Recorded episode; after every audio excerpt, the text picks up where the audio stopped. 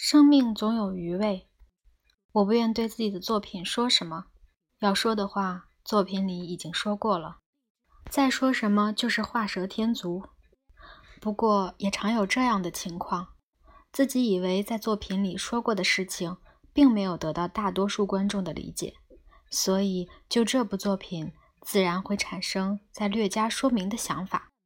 但是尽管如此，我还是常常耐着性子保持沉默。为什么呢？因为我相信，如果我在作品里谈的问题是正确的，那就一定会有人理解。平静的决斗就是如此。我在那部作品里强调的问题，似乎很多人没有理解。然而，理解的人虽然不多，但为数不多的人却很好的理解了。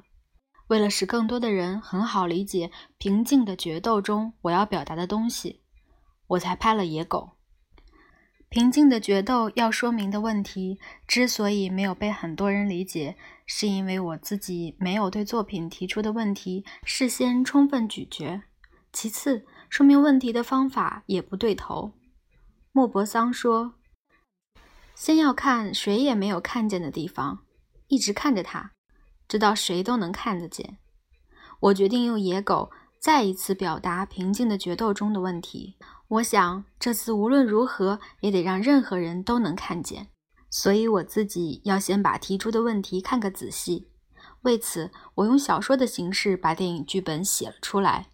我喜欢乔治·西莫农，所以按西莫农的手法，把它写成了社会犯罪小说。写这小说花了四十天，我想把它改编成电影，顶多十天功夫就够了。事实上，大大出乎意料，动手改成剧本的时候大费周折，结果花了五十多天。仔细一想，这也是理所当然的，因为小说和剧本是性质根本不同的东西。小说可以自由地描写心理，至于电影剧本，如果不用画外音来描写心理，那就非常困难。那种先用小说的形式写出来，再改成电影剧本的方法。固然费了意想不到的周折，但是也另有收获。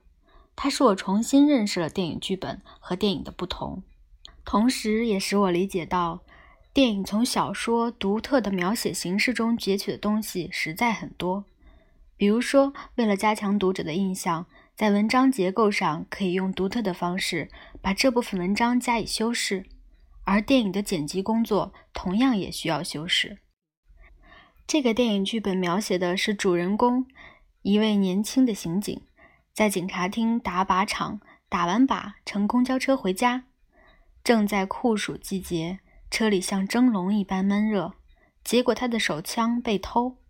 故事就是从这里开始。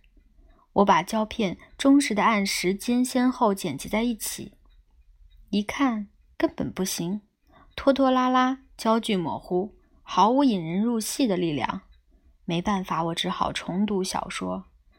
这部分是这样开始的：那天，那年夏天最热的一天，就是这个。我用狗吐着舌头，热得呵呵发喘的画面。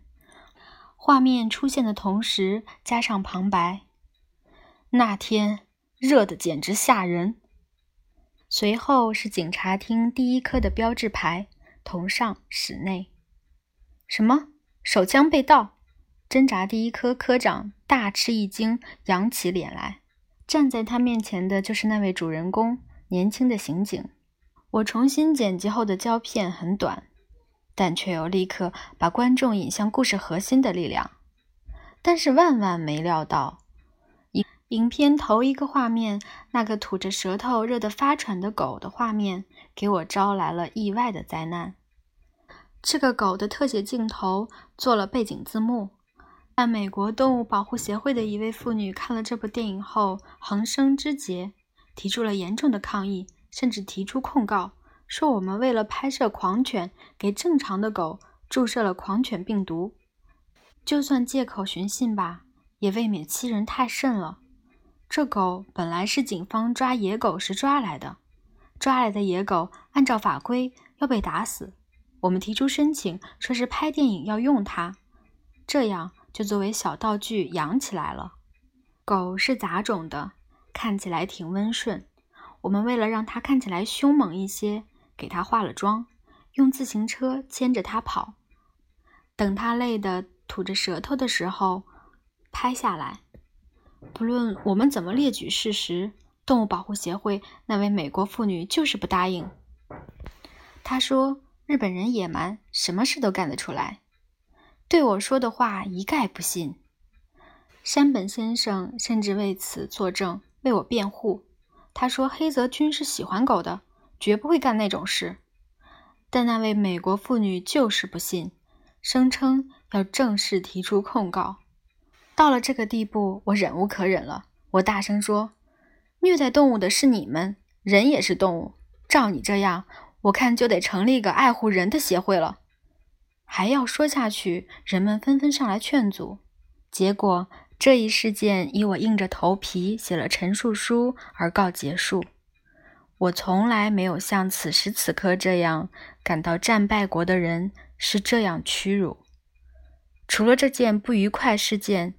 这部电影的拍摄整体工作上是非常愉快的，因为这是电影艺术协会和新东宝合作的作品。我又和罢工时分裂出去的拍摄同仁聚在一起工作了。拍摄组里由同时进入 PCL 的同仁石口文雄担任录影师，石井长七郎担任照明师，摄影师是和我一起工作时间最久的中井昭一。早坂文雄担任作曲，副导演是 PCL 时代的好友本多朱四郎。担担任美工工作的是松山崇和给松山当助手的村木宇四郎。村木后来成了我工作中不可缺少的美术导演。影片是由大泉制片厂承担的，因为工的余烬未息，我如果去新东宝制片厂拍戏，可能不大合适。所以决定在大全厂拍摄。当时大全厂内几乎全是空房子，院里有一所公寓式小楼，我们就集体住在那里。大家相处得很好，工作十分顺利。这次拍片是在盛夏季节，下午五点工作结束时，太阳还很高很毒呢。吃罢晚饭，外面依旧阳光朗朗。战争刚刚结束，上大街去逛也没有什么意思。集体宿舍里也无事可做，大家闲得无聊，就有人提出再工作一阵儿。晚饭后重进摄影棚的时候很多。这部电影中有许多在不同地方拍摄的短镜头，所以小规模的布景随搭随拆。最快的时候一天要换五六个景，布景搭好了就立刻拍，所以美工部的人只好趁我们打盹的时候进行布景。做好装饰，美工导演松山除了这部片子外，还担任其他三部电影的工作，因此他只是画画图，几乎不到这儿。最辛苦的就是他的助手村木和另一名女助手。一天傍晚，我前往露台布景的时候，看搭建的情况。晚霞辉映的背景之下，木材堆上有两个剪影似的人。我看得出那是木村和另一名女助手，他们似乎累得精疲力尽，呆呆地坐在那里。我刚想说声感谢的话，可立刻发现两人关系非同寻常，便转身回来了。和我一同来看露天布景的摄影师和照明师莫名其妙地看着我，想问我些什么。我摆手制止，望着木材堆上的两个剪影，小声说。他俩快结婚了，果然被我猜中了。这部影片拍摄完之后，两人就结婚了。夫人村木仁女士现在已经是出色的美工导演。我没有当过媒人，可是因为强拍这部《野狗》，使他俩忙得不可开交，以致给他们创造了结合的条件。从这一点来看，我也许算一位不露面的媒人。从这件小事可以看出，我们拍这部影片时的气氛，过去很少有这次那么和谐。整个工作自始至终就像一次远足。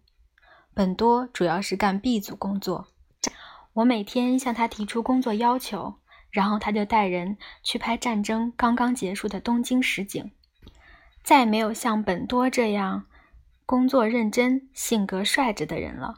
他忠实地按照我的要求拍摄素材，他拍的东西几乎全用到了这部作品里。人们常说这部作品很好地描绘了战后风俗，这都是本多的功劳。这部影片的主角是三船和志村桥大叔。配角都是熟朋友，所以我总觉得我们是在一家人的气氛中工作的。唯有新人淡路惠子，本是松竹公司的舞蹈演员，是我硬把她拉来演戏的。她非常任性，常常使我为难。不过她只有十六岁，而且是初上荧幕。她非常想回松竹的舞台上跳舞，所以动不动就耍小孩子脾气，说哭就哭。哭着哭着又哈哈大笑，尽管这样，大家都非常喜欢他。天长日久，他对工作也感兴趣了。但这时他的戏已经完了。他戏结束之后，大家集合在大门口目送他回家。这时，淡路在汽车里哭了。他说：“非哭不可的时候，我却哭不出来。这时候我可要哭了。”再没有比拍野狗更顺利的工作了，连老天爷都帮了大忙。那是在露天布景拍骤雨的镜头时，我们请消防车来帮忙，做好人工降雨的准备。一旦正式开拍，就开始下雨，一切准备就绪。我喊了一声“开拍”时，一场骤雨突然来了，而且大下特下，结果拍了一场极好的暴雨。还有一次，我们在摄影棚布景里拍骤雨镜头，这时摄影棚外果然来了骤雨，把摄影棚外的真雷声也一起录了下来。前面我已提到，《野狗》中露天布景的戏还有些没有拍完，台风就快到了，所以本该在露天场景拍摄的戏只好抢拍。那时我们听着无线广播的台风预报。在台风一刻一刻逼近的情况下工作的，整个拍摄现场跟战场一般，人人忙得不可开交。直到预报当天夜里进入台风圈的那个傍晚，才勉勉强强把戏拍完。当夜果如预报，东京进了台风圈。我和拍摄组的人去看露天布景，刚刚拍过的街道布景，转瞬之间被台风彻底毁掉了。可能是戏已经拍完。看着台风摧毁的一切，我们不仅毫无惋惜之情，倒觉得挺痛快。总之，野狗拍摄的工作非常顺利，比预定完成的日期提前结束。影片摄制组工作的顺利，摄制组出色的团队合作，亲密无间的感情，在作品的调子上充分地表现了出来。直到今天，我还不能忘怀拍摄期间的一个星期六的傍晚，因为第二天休息，大轿车把摄制组全体成员一个一个的送到了家。离家一周的人回去，自然满车欢声笑语，辛苦辛苦了。每个人到自家附近下车时，都互道一声辛苦。我家住在多摩川附近的博江，照例最后只剩我自己。空旷的大轿车里只剩我一人的时候，我感到回家的喜悦，反倒不如离开摄制组同仁所感受到的寂寞更强烈。现在拍摄野狗那样令人愉快的工作，已经成为往昔的梦幻。说起来，正因为产生作品的过程是令人非常愉快的，所以才能创造出真正足以使观众享受乐趣的作品。如果没有诚实的、竭尽全力的工作态度，和自豪贯穿于工作的各个方面，使作品十分充实，那么也就谈不上工作的乐趣。所以，摄制组全体人员的心情一定会体现在作品中。